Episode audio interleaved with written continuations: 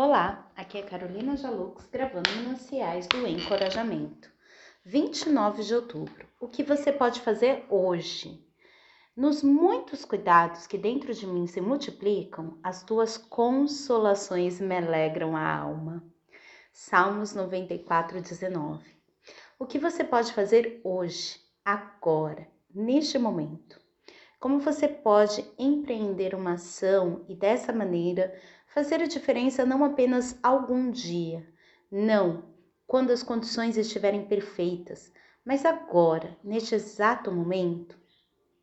Quando ocorreu o dilúvio, Noé e sua família estavam seguramente abrigados dentro da arca.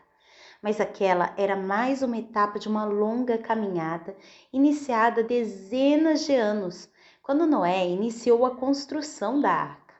Pela fé, Noé, divinamente instruído acerca de acontecimentos que ainda não se viam e sendo temente a Deus, aparelhou uma arca para a salvação de sua casa.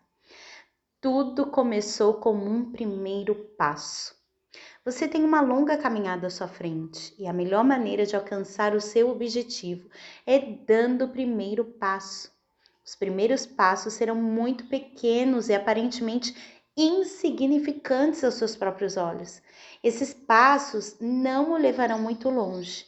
Porém, à medida em que persiste na caminhada, você perceberá que está se movimentando mais rapidamente e nessa altura estará bem avançado rumo à concretização do seu sonho. As condições, outrora desfavoráveis, de uma maneira mágica melhorarão significativamente, porque você empreendeu uma ação positiva a despeito das circunstâncias adversas.